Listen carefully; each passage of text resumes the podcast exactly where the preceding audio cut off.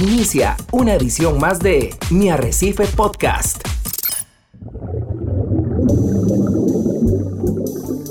Usted está a punto de sumergirse en los misterios de nuestros océanos y en el fascinante mundo de los acuarios marinos. Esto es Acuariofilia Marina, un mundo marino en la radio gracias a la Asociación Costarricense de Acuariofilia Marina, una organización sin fines de lucro comprometida con el acuarismo responsable y profesional. Muy buenos días, amiga y amigo. Está usted en sintonía de Radio Monumental, la radio de Costa Rica. Como todos los sábados, un gran placer que nos estén acompañando en este programa de la Asociación Costarricense de Acuariofilia Marina, deseando que este sábado sea sumamente aprovechado por ustedes y dar esos mantenimientos de rutina que hacemos. No se les olvide medir el fosfato, los nitratos, todos estos nutrientes que nos causan a veces dolores de cabezas con las algas indeseables. También quiero darle los buenos días al coproductor de Acuariofilia Marina, don Ricardo Calvo, presidente también de la Asociación Costarricense de Acuariofilia. buenos días, Ricardo. Hola, ¿qué tal, eh, don Hernán? ¿Qué tal, amigos que nos escuchan a través de las ondas radiales de Radio Monumental? Esta es la radio de Costa Rica, los 93.5 de la frecuencia modulada, y esto es Acuariofilia Marina, un programa de la Asociación Costarricense de Acuaristas Marinos que busca, entre otras cosas, concientizar a nuestra audiencia sobre los esfuerzos que se hacen de rescate de recursos naturales con mucho énfasis en recursos marinos, así como también difundir y poder este, compartir buenas prácticas del acuarismo para tener un acuarismo más responsable cada vez. Bien acompañados en el Control Master Monumental por Javier Castillo, hoy queremos iniciar nuestro programa recordándoles que usted tiene diferentes formas de interacción con nosotros. Puede seguirnos a través de nuestra página de Facebook, nos puede encontrar como ASOCAMCR.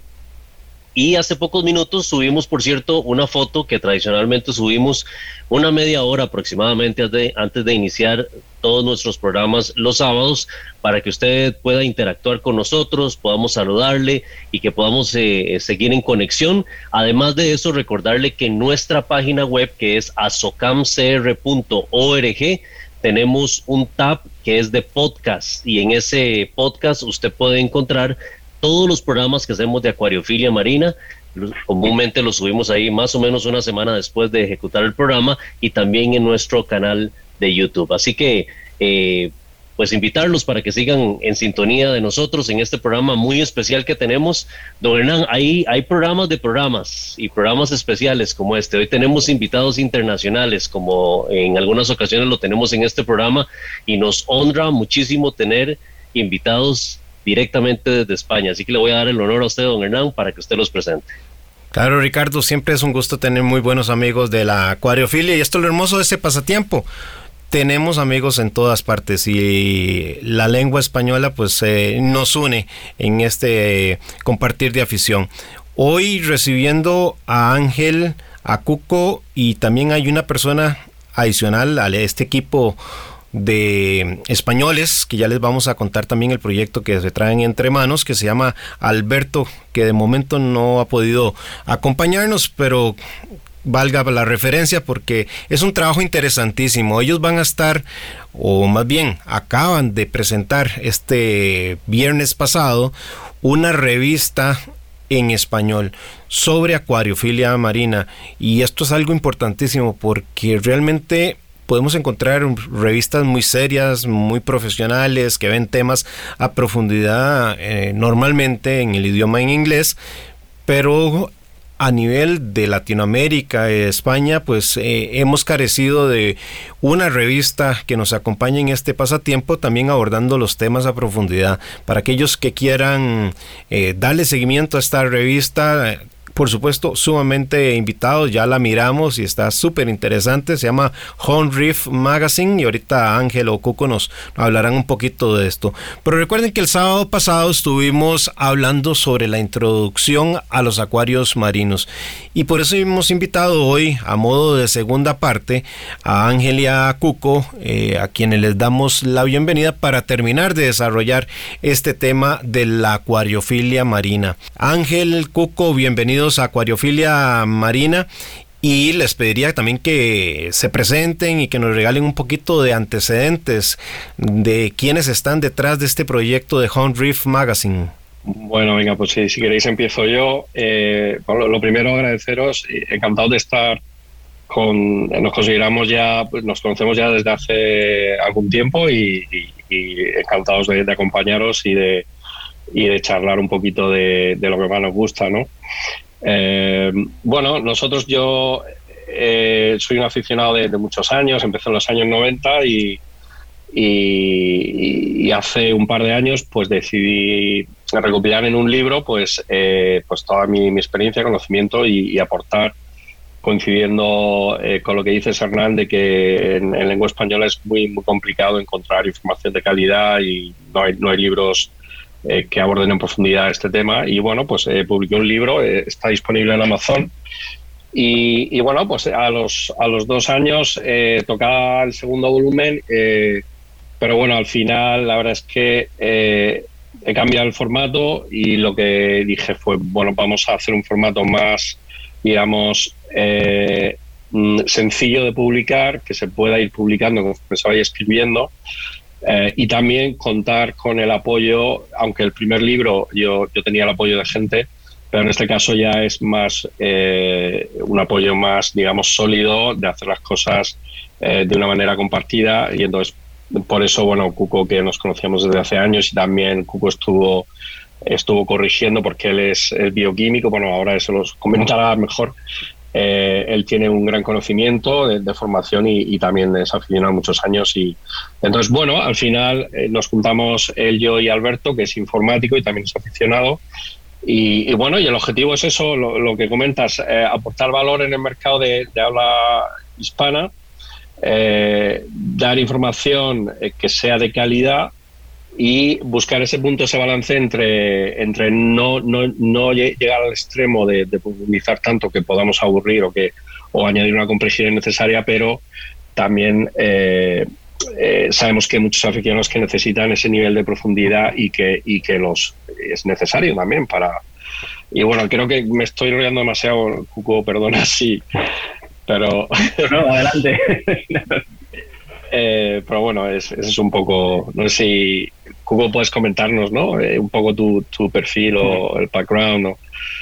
Bueno, lo eh, primero, saludaros a Hernán y a Ricardo y, daros las gracias por, por, invitarnos al programa.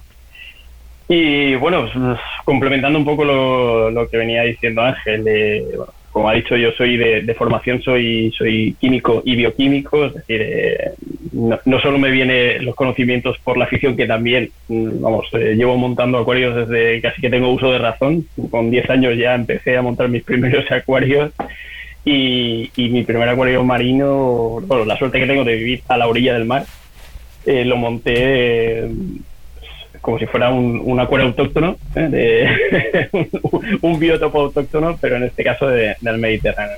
Y aquello fue, pues, eh, si no recuerdo mal, también mediados de los 90 o una cosa así. ¿no? A partir de ahí empecé también con acuarios de arrecife y bueno, ya está hoy en día. ¿no? creo, creo que he pasado por prácticamente todos los tipos de acuario que se pueden montar, excepto algunos muy, muy concretos, pero vamos, he pasado por todos ellos. Y bueno, el, el proyecto este, eh, un día me, me, llamó Ángel, se puso en contacto conmigo, porque bueno, ya habíamos estado hablando, eh, había estado haciendo alguna revisión para su libro, eh, echándole una manita en este sentido, y, y, me llamó un día con, el, con la idea de, de, pues eso, de montar una revista que viniera a cubrir un poco ese espacio que no existe o que prácticamente no existe de, de revistas realmente mm, con cierta profundidad especializadas en acuariofilia marina en castellano. Eh, ante todo, eh, hemos de decir que esto no es una revista de traducción de artículos. O sea, los artículos son originales, es decir, eh, no, no, no, nos limitamos a traducir, sino que nosotros creamos los artículos, creamos los contenidos y creo que además venimos a cubrir un aspecto bastante amplio, porque aparte de lo que es los artículos propiamente dichos, que sí que tienen una cierta profundidad y sí que se meten en, en aspectos más técnicos o, de, o digamos de, conocimiento más profundo, tenemos también paralelo un, un curso de acuariofilia que va a empezar desde cero. Es decir, para que alguien que no haya montado prácticamente ni siquiera un acuario de agua en su vida pueda empezar en, este, en esta afición y pueda conseguir un, un acuario de arrecife con éxito, sin tener ningún conocimiento. ¿no? Entonces la idea es abarcar, por un lado, la parte más técnica y por otro lado, la parte más básica, de manera que todo el mundo pueda, pueda participar de la revista, todo el mundo pueda sacar conocimientos de la revista y sea una cosa que en el fondo sea práctica, no solamente de, digamos, de, de aumentar nuestro conocimiento, nuestra cultura en el mundo de la acuariofilia en todos sus aspectos, sino también desde el punto de vista práctico. Bueno, excelente y, nuestros mejores deseos con este proyecto, Ángel y Coco, y hágalo un extensivo también, Alberto. Y les decía que nosotros el sábado pasado estuvimos conversando en Acuariofilia Marina sobre temas introductorios al pasatiempo y viendo el primer ejemplar que han liberado ustedes el día de ayer, me abordan tres temas de mucho interés que, son del día a día de, quienes empiezan y quienes estamos ya de rato en nuestro pasatiempo, que tiene que ver con los equipos, eh, hablemos de, la iluminación del acuario y por supuesto esa calidad del agua. Eh, les planteo estos tres temas eh, para comenzar el desarrollo del programa de hoy. ¿Cuáles consideran ustedes serían los equipos eh, fundamentales que debería tener presente eh, todo acuarista que quiera tener un acuario con calidad de vida para sus organismos? Porque por tener equipos podemos tener equipos y, eso no significa calidad de vida para nuestros organismos. ¿Cuáles y qué características, eh, señores? Pues, a ver, yo creo que hay que tener en cuenta que un equipo más caro no va a proporcionar, no hay una relación directa entre un equipo más caro más chulo con que los animales estén mejor. Eso yo creo que a estas alturas hay que, hay que, hay que tenerlo claro. Lo que hay que saber es cómo utilizar el equipo o cómo seleccionarlo de manera conveniente. Eh, eh, hay un, eh, precisamente el, el primer capítulo introductorio del curso habla precisamente de que el, nuevo aficionado que, empieza tiene que simplificar lo máximo posible y no tiene que ir al ajuste fino desde el principio. Entonces tiene que ir a, los factores 80-20, o sea, aplicar el 20% de su esfuerzo para lograr el 80% del beneficio durante los primeros meses. Eh, ¿cuál es el, ¿Cuáles son los factores 20 que producen el 80? Pues, como, eh, como dices bien, Hernán, una correcta iluminación, correcto movimiento de agua y mantenimiento, de sobre todo la, química del agua. Entonces, eh, nosotros lo que eh, proponemos es que el aficionado se centre en, esos factores, digamos, más eh, agradecidos, por decirlo de alguna manera, y que deje en un segundo lugar ese ajuste fino posterior, que es más complejo y es menos agradecido. Por ejemplo, voy a poner un ejemplo el nuevo aficionado a veces hay, yo ah, lo vemos lo de perseguir números, chasing numbers, ¿no? que, se, escucha mucho en foros internacionales. ¿no? no, es que tengo el pH lo tengo el máximo a 8,1, no lo tengo a 8,3. Y el aficionado se tira un mes o dos meses intentando probar mil historias de maneras diferentes para ganar dos décimas de pH eh, cuando a lo mejor no entiende lo que es muy bien la nitrificación y la desnitrificación o, cómo se van sucediendo las comunidades eh, de algas. acuarios. claro, entonces yo creo que es, eso, vamos, es nuestra filosofía es esa, ¿no? Es vamos a centrarnos en lo importante, simplificar lo máximo posible y poco a poco ir construyendo un, como un, una caja de experiencias que el aficionado probablemente, o sea, será capaz de tomar una mayor autonomía conforme avance el tiempo. ¿no? Eso es un poco, creo yo, vamos, eh, más que, y claro, eso incluye cómo escoger eh, los equipos y cómo eh, instalarlos, ¿vale? Más, más que lo que es lo, más simple, que es una visión simplista, es me compro lo más caro, lo, más, lo último super fancy way y, ya lo tengo todo hecho, con lo cual eso sabemos que no, no, tiene ningún sentido. Vamos, eso es, yo, es un poco lo que mi, mi visión ¿vale? sobre. yo, yo, iría un pasito más allá. Es decir, ahí, igual que muchos otros aspectos de, de, la vida y del trabajo, es fundamental la planificación y tener claro a dónde quieres llegar. Decir, eh, saber que quieres un acuario, pues eh, fundamentalmente preparado para corales duros, fundamentalmente preparado para peces, eh, quieres un acuario, un arrecife mixto. Es decir, la planificación primero en cuanto al tipo de acuario que quieres tener. Después, en función de eso, de tus posibilidades de espacio muchas veces, claro, yo quiero un acuario de 3.000 litros, pero no tengo un espacio adecuado para poner un acuario de 3.000 litros. Entonces, eh, voy mal si me pretendo ir más allá de lo, de lo que puedo mantener o de lo que, digamos, puedo, puedo montar. Después, eh, otro aspecto que además tratamos también en, en, el curso, por ejemplo, es la ubicación del acuario. Es un aspecto fundamental. Es decir, mm, hay que saber dónde colocar el acuario, cuál es el lugar adecuado para colocar un acuario. No es lo mismo tenerlo debajo de una ventana que esté orientada al sur que tener un garaje en un sótano. es decir, esos primeros pasos ¿eh? yo creo que son mm, prácticamente los determinantes de cómo va a, conseguirse el, éxito en el acuario, ¿no? Eh, luego a partir de ahí, pues, como decía Ángel, escoger unos equipos adecuados que no tienen precisamente por qué ser ni los más caros ni los más bonitos, sino los que se adaptan al proyecto que tú vas a tener en marcha y luego manejar los conceptos básicos.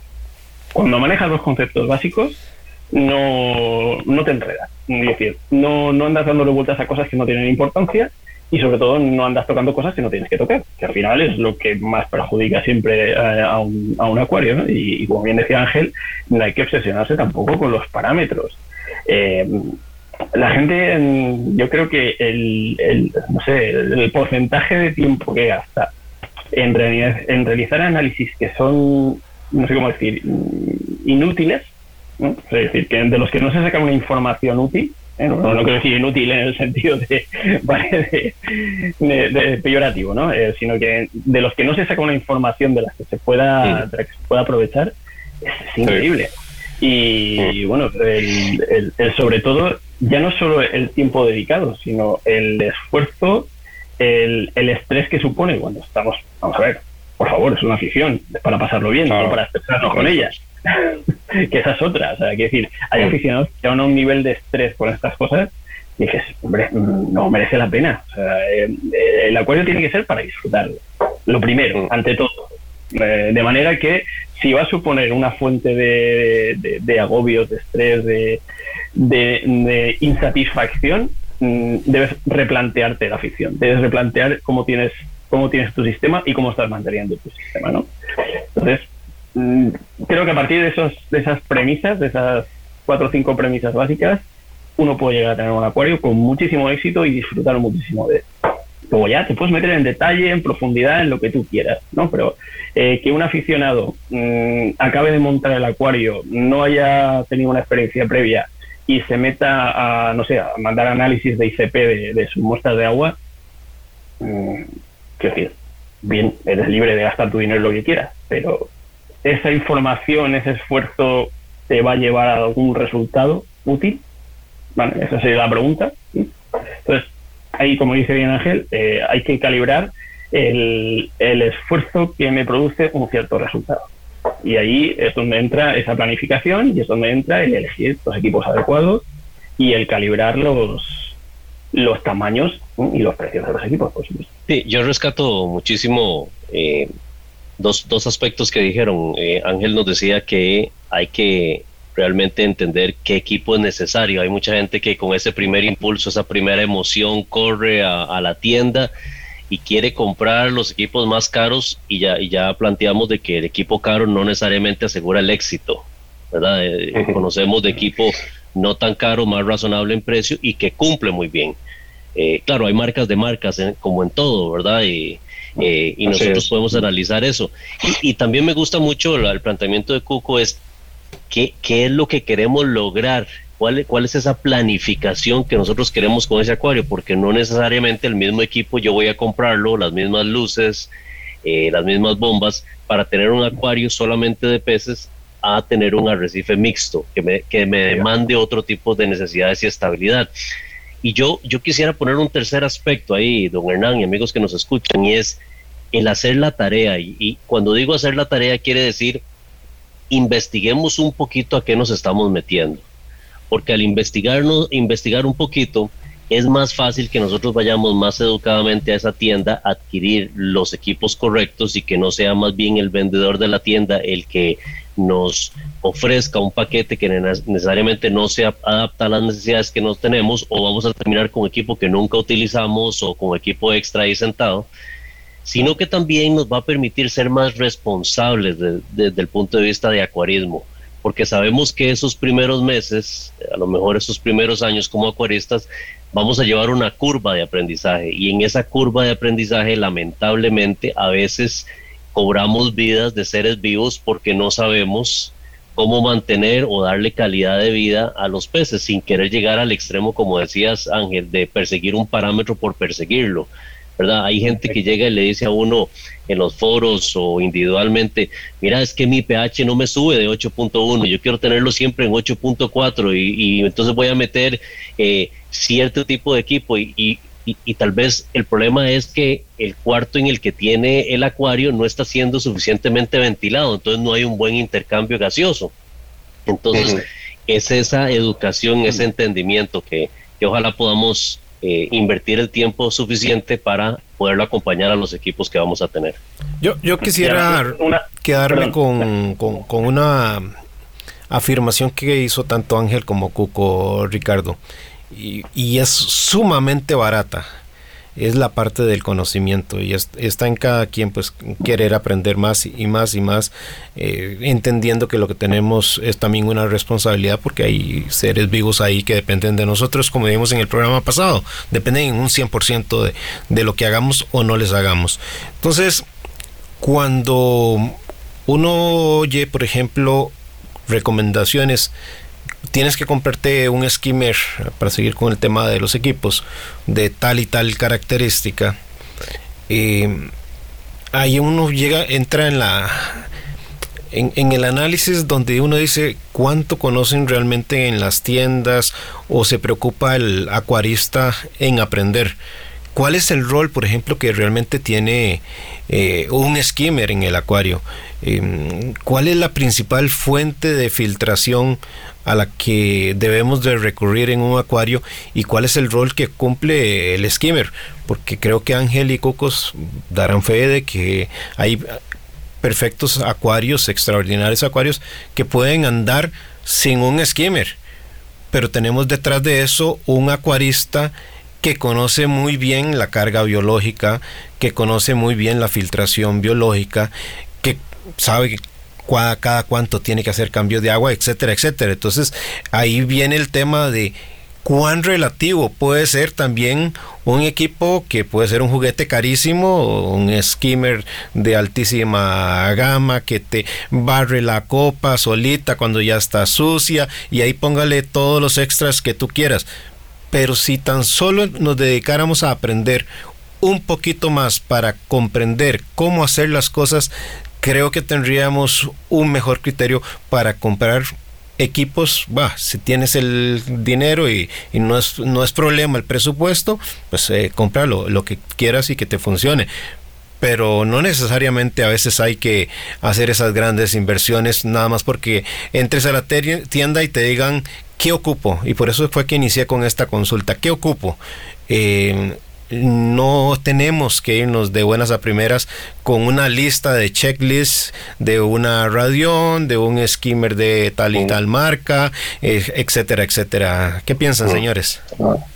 Así es. De hecho, en, este primer número eh, sale el acuario de Paco Arrabal, que es un acuario de 2.500 litros, que es, es alucinante y invito a la gente porque merece la pena y es de una simplicidad el mantenimiento. El, no utiliza skimmer, ¿vale? El, acuario es una pared eh, llena de roca viva con corales. Eh, el acuario creo que eran dos metros, si no recuerdo mal, dos o dos, no, dos metros y medio. No, me acuerdo de las medidas, pero son 2.500 litros. Y lo que tiene es una eh, estructura como en, forma de bandejas donde van apiladas las rocas con los corales y todo eso está hueco por detrás. ¿Vale? Entonces hay una circulación muy buena de agua y lo que hace el aficionado es que todos los detritos que se van eh, acumulando, deja que se asienten, que se posen en, debajo de la estructura y en el zoom. No utiliza ningún tipo de filtración mecánica, absolutamente nada. Él lo sifona una vez al mes, utiliza agua de mar siempre que puede y no utiliza skimmer. Y el acuario va solo. Es alucinante. O sea, y es un ejemplo, Hernán, de lo que comentas de que el entrenamiento, la experiencia y el conocimiento eh, te, hacen ser más autónomo y no, no depender tanto de, la tecnología y las herramientas, ¿no? O sea que, yo estoy totalmente, totalmente de acuerdo. Eh, al final, cuanto más informado estás, bueno, es, como la vida misma, más libre eres y más autónomo y, e independiente y, yo, y también es una componente de realización personal, ¿no? De, eh, de, de, ser, de, contestar tú a, tus propias, o sea, darte las propias respuestas a tus, a tus propias preguntas, ¿no? No, no estar continuamente sometido a, a, una opinión, a otra opinión, a otra opinión, sino forjarte tú tu, tu, propio criterio, que evidentemente te puedes equivocar, por supuesto, porque esto es muy complejo y somos humanos, ¿no? Pero es, es el camino, vamos, desde mi punto de vista, es, el camino para, tener éxito y, para, y, para vivir, digamos, o sentir que tienes el control ¿no? del sistema. Porque si es cierto que, y todos, lo hemos, todos los oficiales lo, hemos experimentado, creo, hay veces que, que dices, es que, eh, es que el acuario me controla a mí, no, en lugar de ser yo. El que, el que, y, no tiene que ser al revés, eh, porque, mm, como decía Cuco antes, eh, tiene que ser satisfactorio y tiene que ser una, una actividad que, que, sea agradable de si, si, uno se convierte en esclavo de, su acuario durante varios meses seguidos, pues probablemente llegue un momento en que diga esto no, no tiene ningún sentido y, y entonces no hay que llegar a esa situación. ¿Qué les parece si vamos al corte comercial y regresamos con Coco con un tema adicional a esto de lo que es la acuariofilia marina. Nos separamos unos instantes de Radio Monumental y estamos de regreso. Mi Arrecife Podcast. Muchísimas gracias por estar en compañía de Radio Monumental, la radio de Costa Rica. Esto es Acuariofilia Marina y hoy estamos conversando con dos amigos de la casa, con Ángel y con Cuco, que están en España, que nos reciben hasta allá, un lugar eh, eh, precioso eh, por supuesto, ese, ese, hermano país, del cual también, por cierto, podríamos hablar en un, programa, en algún programa sobre este tipo de eh, situaciones, la influencia que da Europa hacia el acuarismo mundial. Muchas veces vemos solamente a los Estados Unidos porque es lo que tenemos más cerca como un referente, pero sabemos lo que hace Alemania en términos de productos eh, en el acuarismo, lo que hace España en el acuarismo también. Aquí uno se maravilla y aquí usamos muy ampliamente los productos de Easy Reefs, ¿verdad? Que son productos españoles muy bien elaborados. Nos maravillamos viendo a, Sea Dreams a través de, Facebook con esas creaciones tan, tan preciosas. Así que ojalá podamos dedicar algún programa para compartir un poquito las diferentes influencias de los, de los continentes hacia el acuarismo mundial. Eh, Cuco, quisiera retomar un, un tema de lo que estábamos hablando anteriormente y es la responsabilidad que tiene un hobby como este. El conocimiento, eh, yo planteaba la necesidad de tener un conocimiento de previo antes de meterse en este hobby para poder ser más consciente de las buenas prácticas que le aseguren calidad de vida eh, y responsabilidad a, los seres vivos que vamos a tener en esos cristales pero también la paciencia juega un punto muy importante porque en este hobby si hay algo que no podemos hacer es correr, hacer que la naturaleza quiera correr en términos de los ciclos y los procesos que se dan en el, en el acuario. ¿Cuál es tu perspectiva?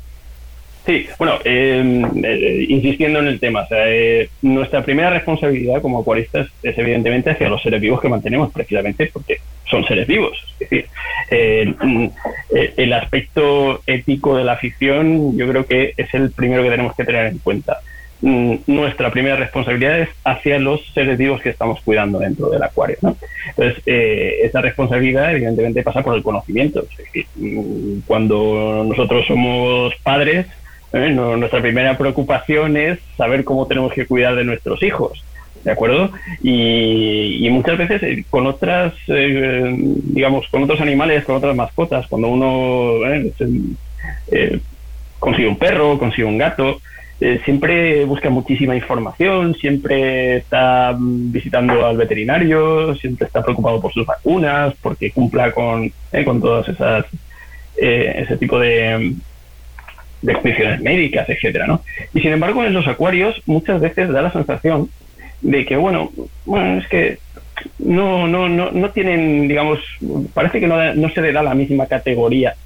¿eh? Y, me parece un, error de base ética absoluto. Quiero decir, cualquier forma de vida mm, no solo merece, o sea, tiene que tener nuestro respeto y tiene que tener eh, toda, toda nuestra atención, sobre todo si estamos nosotros los que estamos condicionando su vida, porque estamos generándoles nosotros su ambiente, ¿no? su, digamos, su, su mundo. ¿no? Eh, por tanto, esa tiene que ser nuestra primera responsabilidad, es decir, aprender a cuidar los seres vivos de los que vamos a cuidar. Eh, yo creo que ahí el, precisamente ese conocimiento es donde más donde más va, va, a incidir precisamente, porque al final todo lo que hacemos en el acuario el fin último, hombre, por supuesto es nuestro disfrute, pero nuestro disfrute a través del mantenimiento de la vida de esos seres. Y eso es, vamos, es un aspecto que no se nos debe olvidar nunca. Es decir, nuestra satisfacción pasa porque esos seres estén viviendo en las condiciones adecuadas, se desarrollen adecuadamente y tengan vida satisfactoria. Y cuando digo seres me refiero desde mm, el pez más espectacular al coral más humilde pasando precisamente por las colonias bacterianas que al final son los seres vivos que más nos cuestan mantener y al final los que precisamente, aunque sea de manera, digamos, directa, eh, o mejor dicho, indirectamente mantenemos los peces a través de mantener directamente colonias de bacterias, que no las vemos, pero son las que nos dan las condiciones adecuadas para mantener a los demás. Entonces, hay, hay, hay aspectos éticos, perdón, que, deberíamos tener también muchas veces en cuenta y que no.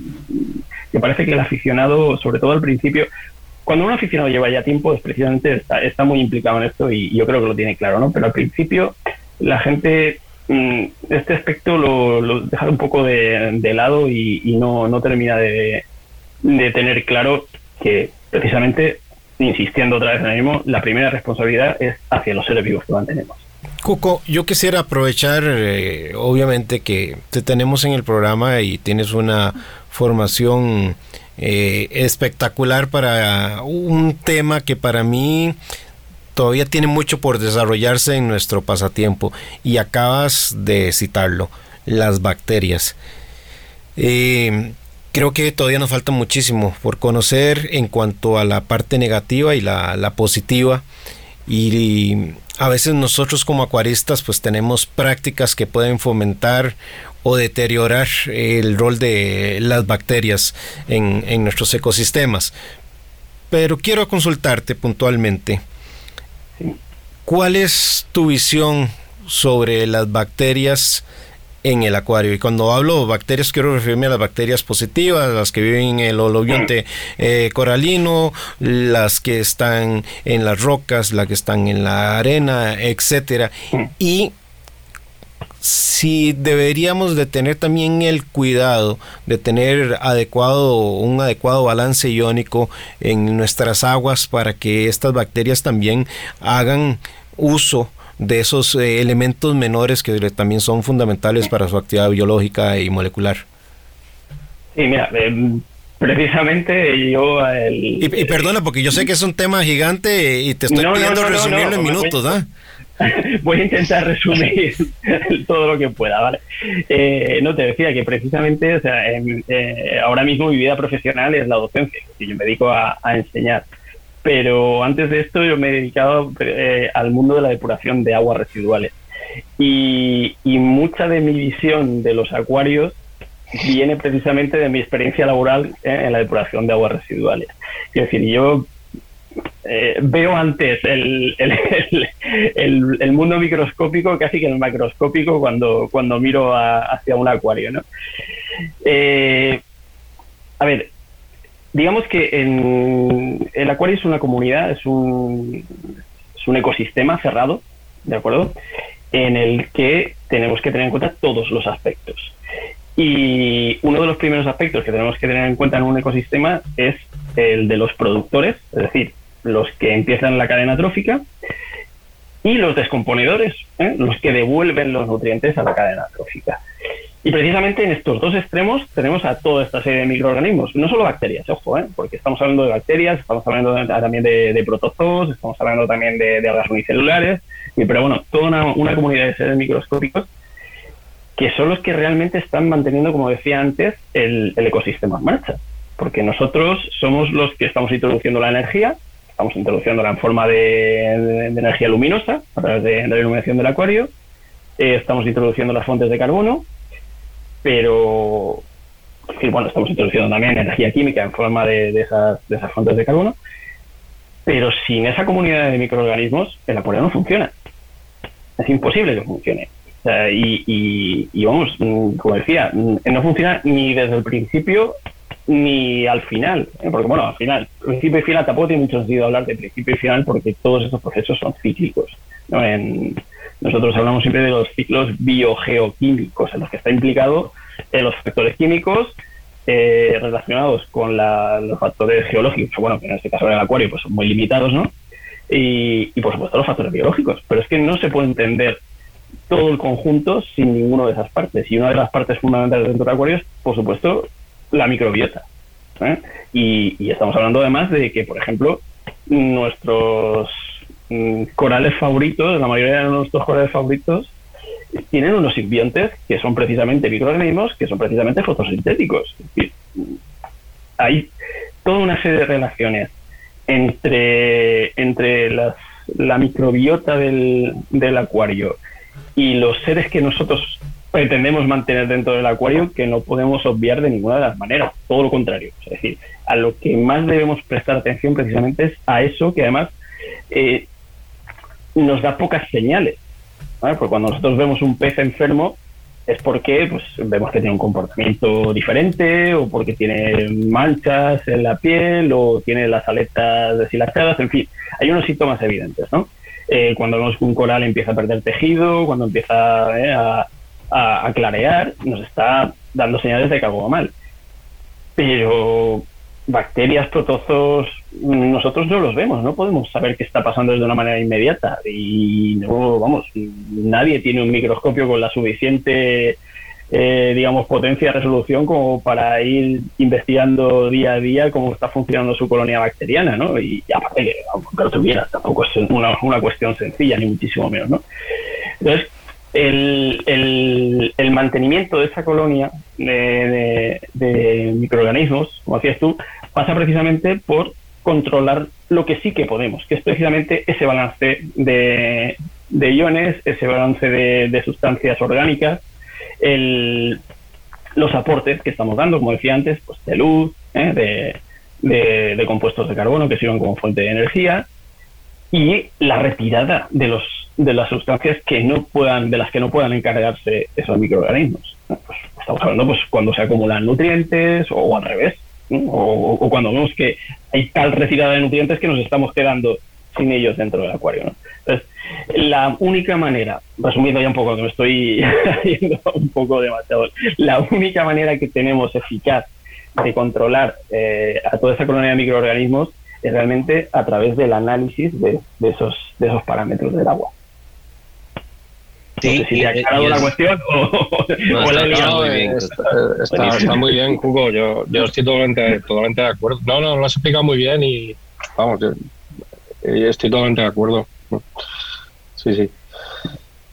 Y es muy, muy interesante, señores, vean que, vean que interesante, porque ahora hablábamos acerca de qué debe hacer una persona para seleccionar sus equipos correctos.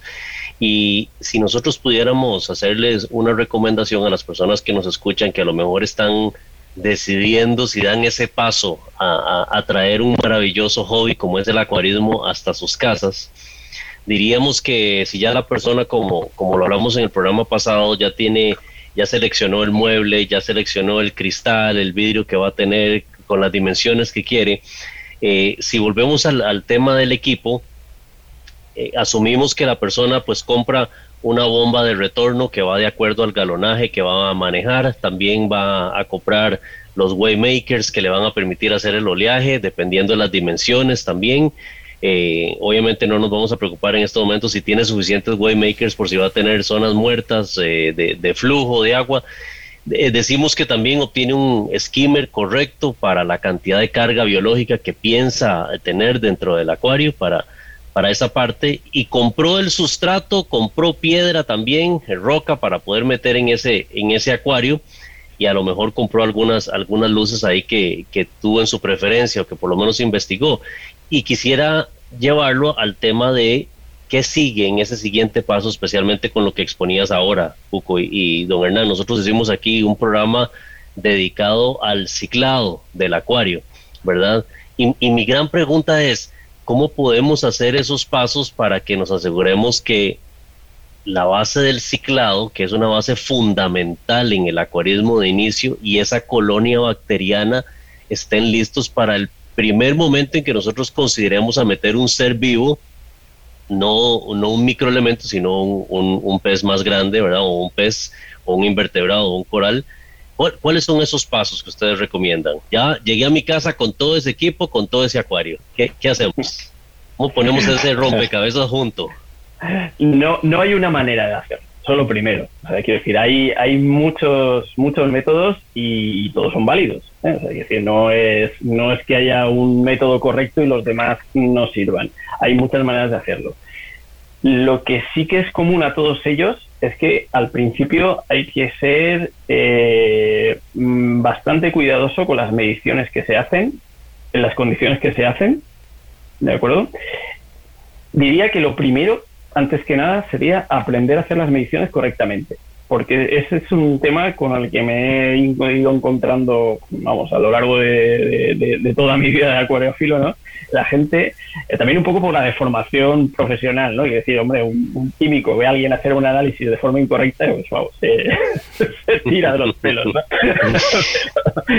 Pero quiero decir, no, me parece muy importante, ¿eh? Porque una, una, una mala ejecución de, de un test te puede llevar a una medida errónea y esa medida errónea te puede llevar a, seguir el camino equivocado. Entonces, eh, creo que sería muy interesante que la gente aprendiera a hacer los test correctamente y después, por supuesto, interpretar los datos. O sea, que un, valor per se no, no sirve de nada, el valor hay que saber interpretarlo. Entonces, una vez tienes montado, una vez empiezas el, digamos, la, la introducción de la vida en el acuario, hay que hacerle un seguimiento bastante estricto. Al principio, O sea, es decir, eso que decíamos antes de, bueno, no hay que obsesionarse con las medidas. No, no hay que obsesionarse, pero al principio hay que ser bastante estricto con, las medidas que se hacen. Y hay ciertos parámetros que hay que seguir, mm, vamos, porque son los que nos van a decir que se ha establecido esa colonia bacteriana. ¿eh? Como decía antes, no las vemos, tenemos que hacerlo a través de, esos parámetros. Eh, fundamentalmente estamos hablando de, medir los compuestos de nitrógeno, mm, amonio quizá no sea demasiado interesante porque el amonio, digamos que su, ni, ni su ni su vida es muy larga en el acuario porque se oxida rápidamente, ni, ni, tampoco me preocupa mucho el amonio en, agua salada por bueno, motivos que ahora no, no vamos a entrar. Pero, por ejemplo, eh, nitritos y nitratos hay que seguirlos. Es decir, eh, la desaparición de los nitritos, la aparición de los nitratos nos va a dar una señal de que hay una colonia que se está encargando de oxidar esos compuestos y, por tanto, de eliminar los productos de excreción de los peces. Con lo cual ya nos estaremos mm, asegurando que por lo menos ese, ese paso primero, que es el de que alguien se encargue de, la, de los residuos de los peces, lo tenemos hecho, ¿no?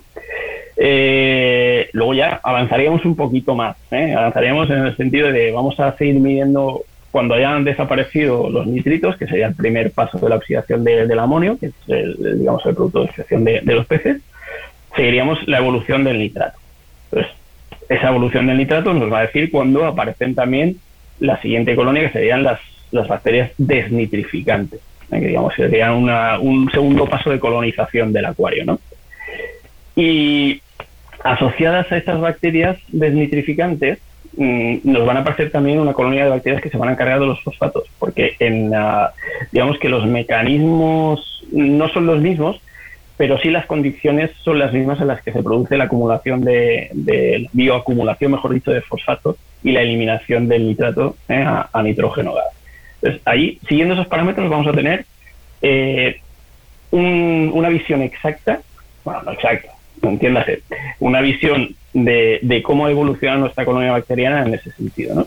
En el momento que vemos que existe una desaparición de nitratos, que se mantienen más o menos constantes los niveles de fosfatos, podemos casi afirmar con total seguridad de que tenemos un acuario que está no maduro, pero sí estabilizándose y en proceso de maduración. ¿eh? Entendiendo por maduración un acuario en el que ya tenemos mm, una, digamos, una población estable, que no estamos introduciendo más seres vivos, que ya estamos digamos, haciendo un mantenimiento de rutina, que no se trata de, ir aumentando, claro, al principio, evidentemente, ni vamos a meter todos los corales, peces, etcétera, de, de golpe, ni, ni tampoco nos vamos a quedar quietos con el primero durante meses a ver qué pasa. Eso también es bastante frustrante para cualquier acuarista, el, tener ahí la urna vacía y mirándola y que pasen semanas y semanas y, yo quiero tener peces, yo quiero tener corales. Lógicamente, para eso quieres el acuario. ¿no? Entonces, haciendo este seguimiento te va a dar una idea, o, bueno, no es que te vaya a dar una idea, es que es la única manera de, saber cómo, cómo está esa colonia y cómo puedes, cuándo puedes seguir introduciendo peces o corales, o lo que sea. Ahora, ¿cómo llegas ahí? Eso es lo que te decía, hay muchísimos métodos. Hay métodos em, más sucios, más asépticos. ¿eh? Hay gente pues que lo clásico de meter materia orgánica a lo bestia, pues desde meter un camarón muerto y esperar que aquello se descomponga y que se establezca el ciclo, a hacerlo escrupulosamente usando pues determinadas sales de, nitratos, fosfatos, con las medidas exactas, con digamos el, con toda la, asepsia ¿no? de, un laboratorio. Y los dos métodos son válidos. Es decir, al final la, consecución del éxito la vas a lograr por los dos caminos.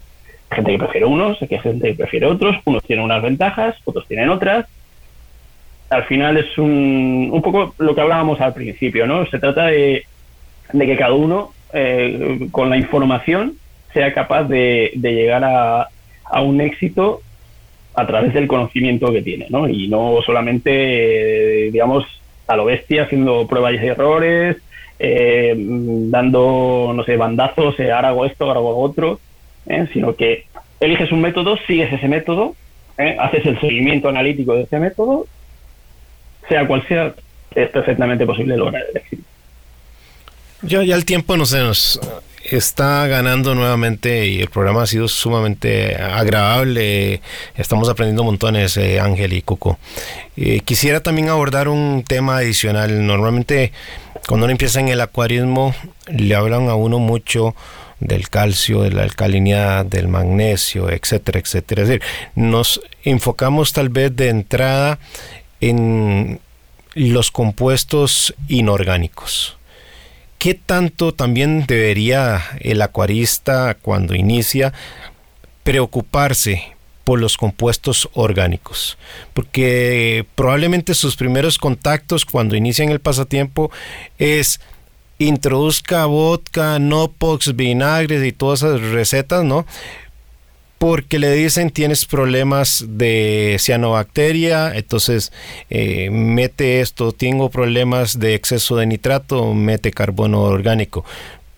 Pero muchas veces no se le explica también al acuarista los contras, no solo los pro de, la dosificación de compuestos orgánicos. Y así como alimentamos esas bacterias buenas que nos pueden reducir eh, los nitratos, pues también estamos alimentando las malas, ¿no? Y, también otros temas que se derivan. Eh, ¿Qué piensan sobre el tema del carbono orgánico sucintamente? Porque el tiempo nos gana y es un tema que también nuestros amigos oyentes podrían consultar en profundidad en la revista que entregaron el día de ayer. Sí, sí, hay, hay, un, hay un artículo de carbono orgánico. Eh, a ver, los, los acuarios están, eh, realmente están limitados precisamente en carbono orgánico, quiere decir que en comparación con la naturaleza, el contenido de, de, carbono disuelto en el agua, de carbono orgánico, es mucho menor. Entonces, eh, eso no es malo intrínsecamente, de hecho sería mucho peor o sea, los, corales en el arrecife eh, están acostumbrados a que haya una cantidad pequeña de, carbono orgánico disuelto en el agua. Y si la hay, si la hay, pues hay en el, el el microbioma del coral, hay una serie de, es una comunidad microbiana que, vive en los tejidos, en la superficie y dentro del coral. Y eh, está formada por bacterias, arqueas, eh, o sea, hay de todo, autótrofo y heterótrofo, ¿vale? Entonces, eh, cuando el contenido de materia orgánica en el agua, digamos, está hasta cierto nivel, el típico de un arrecife, ese microbioma del coral está balanceado y eh, incluso las zoosantles, en fin, todo. Y entonces funciona bien. Y, el, y el, coral se apoya en ese microbioma eh, y es más resistente frente a enfermedades porque hay una serie de bacterias, incluso hay, hay algas unicelulares que eh, le protegen, ¿no? Y tienen un efecto probiótico frente a, bacterias patógenas. Pero si hay un cambio, pues, cambio de salinidad, cambio de iluminación, cambio de contenido de materia orgánica, eh, lo que hacemos es desbalancear esa, esa, estabilidad del microbioma y entonces, por ejemplo, pueden eh, tomar ventaja bacterias eh, perjudiciales, que muchas de ellas son heterótrofas, eh, alimentarse de ese exceso de carbono orgánico y, producir enfermedades. Entonces, eh, la técnica de aditar una fuente de carbono tiene para mí muchas ventajas que desventajas, pero que llevar cuidado. si nos excedemos, puede pasar lo, que, lo que acabo de escribir, eh, pero también lo que lo más evidente que a muchos aficionados les ha pasado es que se produce un bloom bacteriano, el, agua se pone de color blanco y eso es un, es un proceso aerobio, o sea, eh, hay un consumo de excesos y se pueden sofocar, eh, incluso pues quedarse sin oxígeno, o sea, es un, es un tema que en, bueno, ahí en la revista explicamos un poco, ¿no? Cómo, cómo afrontarlo. es, una, es una técnica muy lo que comentaba Hernán, que es muy práctica a nivel de que eh, se utiliza para bajar el contenido de nitrato y fosfato en el agua eh, y es muy útil, pero eh, tiene otras implicaciones, bueno, como las que comentaba y digamos que siempre hay que buscar el equilibrio entre el beneficio y, el exceso, ¿no? Entonces, claro, ahí tenemos, creo que hay, por ejemplo, la herramienta, el ENDOC de Triton es, es una herramienta eh, que nos puede, nos puede eh, valer. Creo, yo creo que es la de las que probablemente no haya ninguna, yo no conozco ninguna más. Eh, bueno, es una que está a disposición del aficionado y, bueno, tiene sentido. y luego está, por supuesto, la, observación y, el cuidado y, la experiencia. ¿no? Siempre las escrupulosamente respetar las dosis, ir muy lentamente, eh, en cuanto se nota algún síntoma de estrés o mm, retroceder a la mitad de la dosis, esperar, ¿no? o sea, es todo, todo lo que es aditar cosas al acuario hay que hacerlo siempre de, manera escalonada y, siempre atento a las señales de, vuelta, ¿no? Que, que, no es de un día para otro, ya sabemos que por tardamos una semana, lo que hacemos hoy tiene el efecto, el resultado tenemos que verlo la semana que viene, no, no, mañana, ¿no? Es un poco... Eh, yo nada más para hacerle la palabra a Ricardo, pues quisiera invitarlos nuevamente, Coco y Ángel, en un programa más adelante. Eh, creo que todavía podemos profundizar sobre el tema del carbono orgánico y tu experiencia con los dinoflagelados. Y hay un tema para mí todavía riquísimo que me gustaría aprovechar la experiencia de Coco, que tiene que ver con los aminoácidos. Entonces, eh, vamos a cursarle la invitación y nos pondremos de acuerdo para tenerlos más adelante en Acuariofilia Marina. Ricardo. Así es, muchas gracias Ángel y Hugo, que pasen una excelente tarde, noche ya allá en España. Y gracias a ustedes que nos acompañaron en esta mañana de sábado en Acuariofilia Marina. A lo mejor usted nos escuchó desde su casa, desde su automóvil, su lugar de trabajo. Gracias por acompañarnos y por supuesto invitarlos para que sigan en la gratísima compañía de Radio Monumental, la radio de Costa Rica. Acuariofilia Marina, un mundo marino en la radio, gracias a la Asociación Costarricense de Acuariofilia Marina. Mi Arrecife Podcast.